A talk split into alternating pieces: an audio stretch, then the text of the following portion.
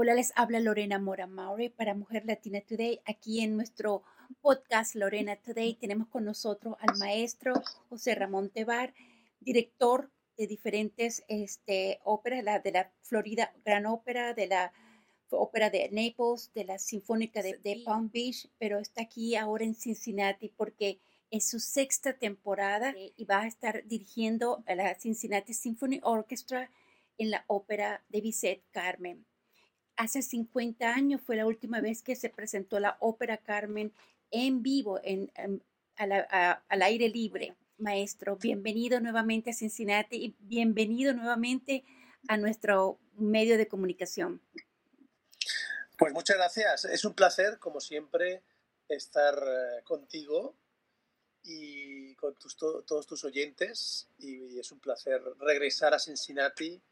Ya hace bueno, muchos años que, estoy viniendo a esta ciudad, la cual me encanta. Y bueno, pues ya la siento como mi familia, ¿no? La compañía de, la ópera, así como la, la Cincinnati Symphony, ¿no?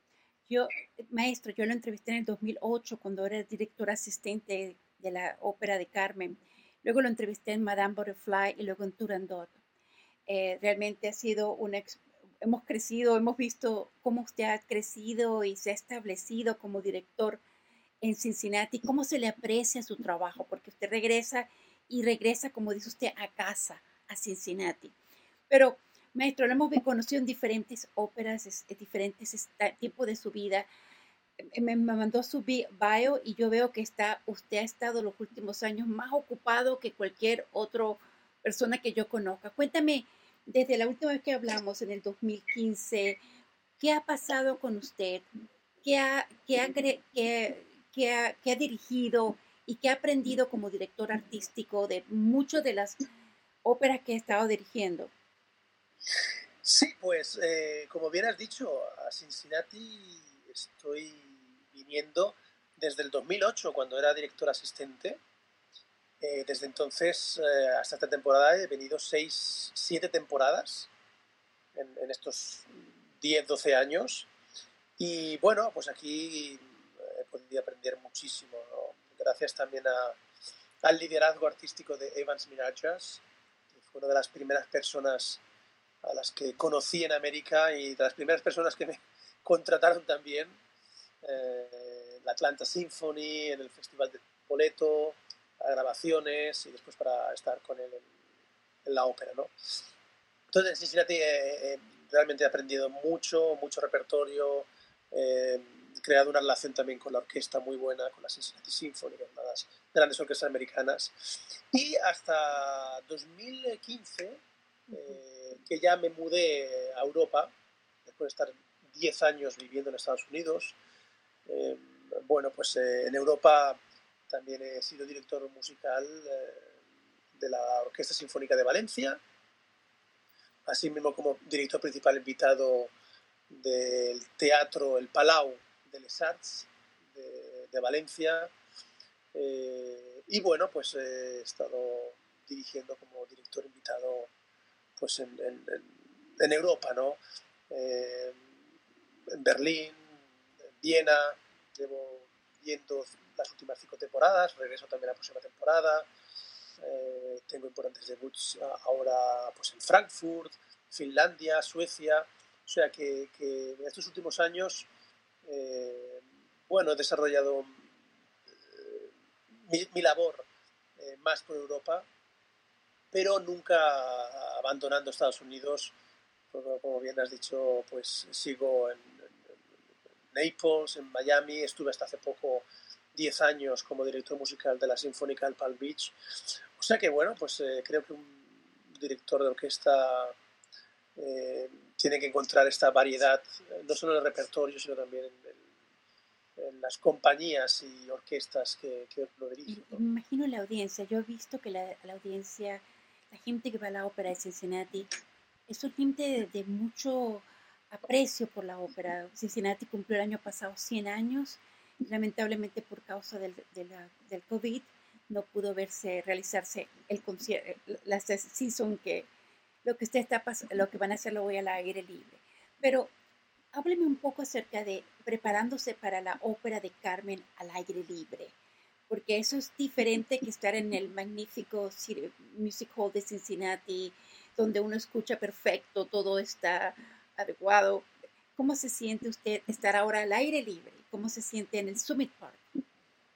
Pues eh, para mí es una experiencia fantástica. Yo he dirigido muchos festivales, he dirigido en muchos festivales al, aire libre eh, y obviamente no es la experiencia, como acabas de comentar, de la acústica, digamos, ideal, ¿no? La intimidad de un teatro, el, sonido envolvente, ¿no? de, ciertos auditorios. Eh, cuando uno hace ópera al aire libre, tanto sea como músico o como público, eh, uno va a, buscar eh, una experiencia diferente, totalmente diferente. A mí particularmente el aire libre, hacer música al aire libre me fascina. Me fascina hacer música al aire libre, pero también me fascina, por ejemplo, ver cine al aire libre. Eh, yo soy un gran amante del cine y me gusta mucho, por ejemplo, el cine de verano, ¿no? que llamamos en España. el hecho de estar, como se dice, a la fresca, y estar disfrutando de, sea de una película o en este caso de un concierto de música clásica o de una ópera, como va a ser el caso ahora en, Cincinnati, a mí me fascina. Yo lo recomiendo. Sí que es verdad que es otra experiencia, otro tipo de experiencia, pero es una, una, una experiencia que, que, es fantástica. Eh, en, en, este caso y este año, debido a, la pandemia, pues eh, las compañías de ópera, los músicos, tenemos que ser muy flexibles eh, yo en mi propia compañía en Florida, en Naples, eh, no tuvimos otra opción más que salir, porque obviamente el teatro estaba cerrado. El teatro estaba cerrado, entonces la opción era o cancelar, como hicieron el 90%, 95% de las compañías americanas, eh, o hacer algo, ¿no? Y, esto era ya una visión que yo tenía específicamente en Naples, ¿no? Hacer un festival al aire libre en una ciudad que es casi un paraíso, donde de enero a abril el clima es, es, inmejorable. Eh, entonces eh, nos embarcamos en esta experiencia. ¿no? Hicimos un festival al aire libre en el Baker Park. Eh, trajimos a grandes estrellas, hicimos conciertos con gente como por ejemplo Joseph Calleja, hicimos ópera como La Traviata, hicimos incluso un musical como West Side Story de Bernstein. Es decir, que eh, tuvimos muchas oportunidades de, ofrecer eh, al público la experiencia de conciertos de música clásica, de ópera, incluso de Broadway, ópera escenificada estoy hablando, incluso, eh, pero al aire libre. Pues tengo que decir que fue un éxito inmenso. Tuvimos que parar de vender entradas porque la gente está deseosa ¿no? de ir a ver este, este festival.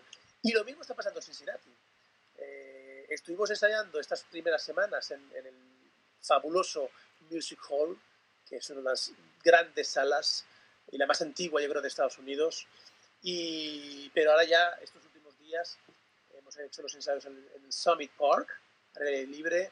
Cincinnati Opera ha puesto un escenario inmenso. Eh, yo creo que es inmejorable, ¿no? Eh, hay un gran, grandes profesionales, gran ingenio de sonido, eh, y, por supuesto una orquesta de la calidad de la Cincinnati Symphony con un cast magnífico además, ¿no?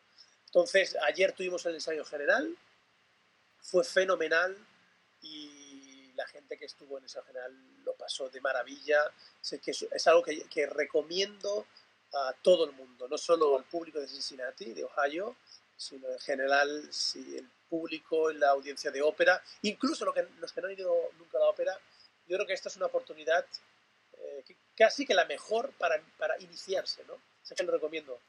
Maestro, pero eh, vamos a hablar de la ópera porque va a estar al aire libre.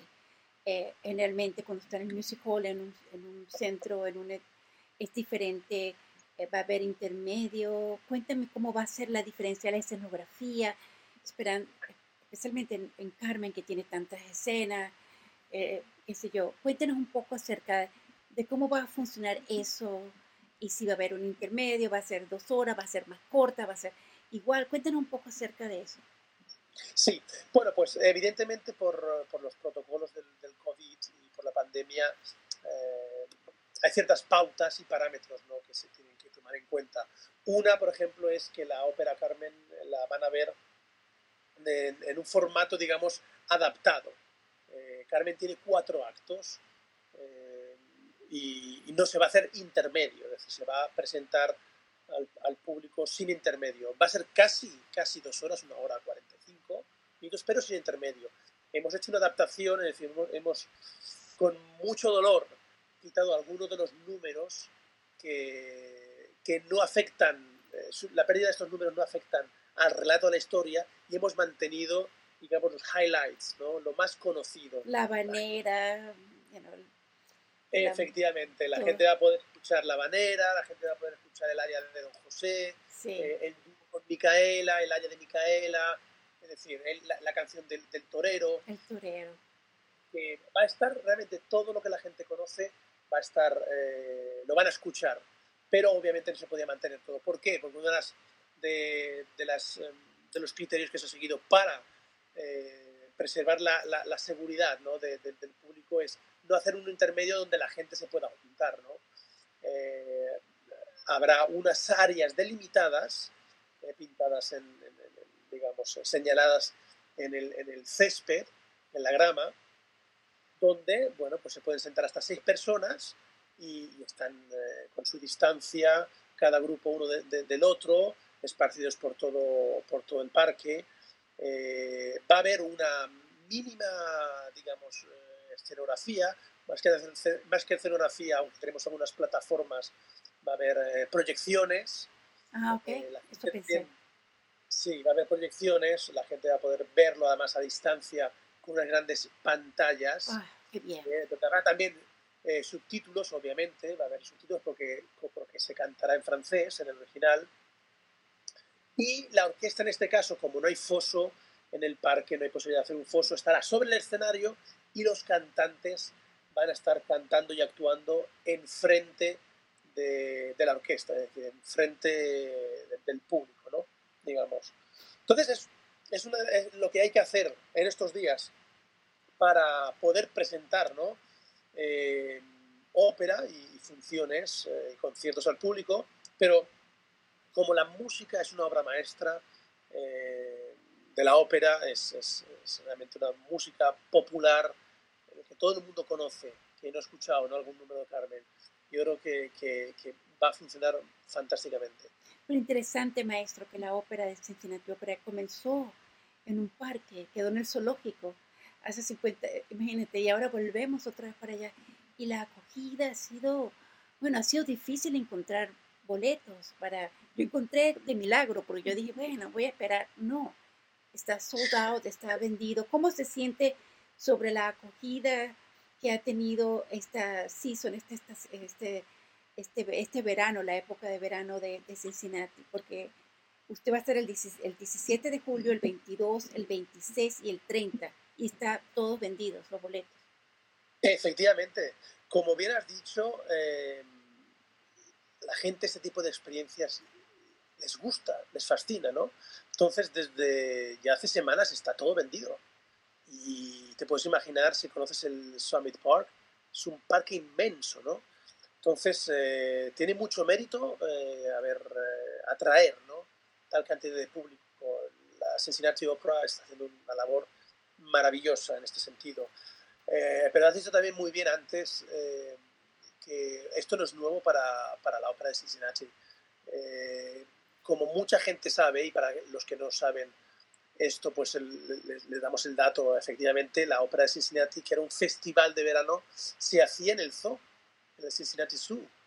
Pero además esto era sabido en, el país y de hecho las grandes, grandes estrellas de la ópera, todas pasaban por Cincinnati, desde Shirley Barrett hasta um, Beverly Seals, Montserrat Caballé, eh, es decir, todos los grandes cantantes eh, pasaban por Cincinnati cantaban en el zoo, de hecho la ópera estuvo cantando, estuvo em, haciendo funciones y ópera eh, en el zoo por 50 años. Este año marca el, centenario, de hecho el centenario más uno, 101 años de la ópera de Cincinnati, una de las óperas con más historia de Estados Unidos. Y, bueno, y ellos tienen esta experiencia, ¿no? Es, muy curioso, aún se pueden encontrar ciertas grabaciones, algunas de ellas incluso piratas, en las que se escucha a estos grandes cantantes, ¿no? Cantar y en medio del área se, oyen a los, a los elefantes, ¿no? Es decir, es una cosa, fue muy curiosa. En su época, obviamente, todo el mundo quería venir a Cincinnati y ahora, pues bueno, las circunstancias han obligado a, ir al parque. Todos esperamos que muy pronto, bueno, pues se vuelva al, al, Music Hall y hay planes para el año que viene. Pero sí, sí ha sido realmente muy exitoso. Eh, y, eso, maestro, ¿usted tiene planes para regresar a Cincinnati otra vez? Bueno, en Cincinnati no se pueden contar, obviamente, ¿no? Ahora los, los planes eh, van de año en año, eh, se van reduciendo de, de, año en año, pero con, con Cincinnati ya le puedo adelantar que tengo una gran relación.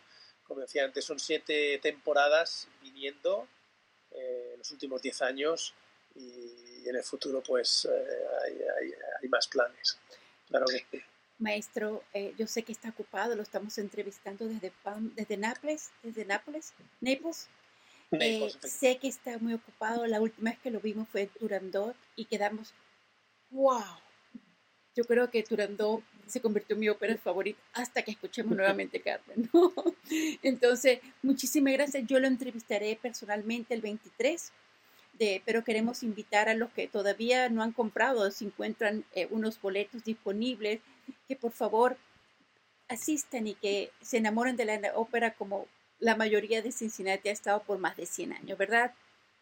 Así es, así es. Aquí invitamos a todos a que intenten ir eh, ver ópera en Cincinnati y creo que va a ser una magnífica, una magnífica experiencia, una experiencia que creo que no, que no, que no van a olvidar. Eh, lo creo sinceramente y espero que además quien tenga por primera vez una experiencia así, pues le, le, anime, ¿no? le enganche para poder ir en el futuro ¿no? a ver una ópera en el Music Hall. Bueno, maestro, nos vemos la próxima semana. Eh, disfrute mucho su día. Una vez más, muy, pero muy agradecida por brindarme la oportunidad de entrevistarlo y también para la Cincinnati Ópera, que siempre, siempre me responde cuando yo digo, maestro Tebar, o un artista, o un tenor, una soprano hispana, yo siempre trato de entrevistarla. Que pase un feliz día, maestro. Nos vemos en la ópera eh, el, el 22, pero muchísima suerte en esta temporada y esperamos verlo en silencio, no sabemos nada, en las próximas que viene, ¿verdad? Muchas gracias, Lorena. Es siempre un placer eh, hacer entrevistas contigo. bueno, que pase un feliz día. Gracias. Igualmente.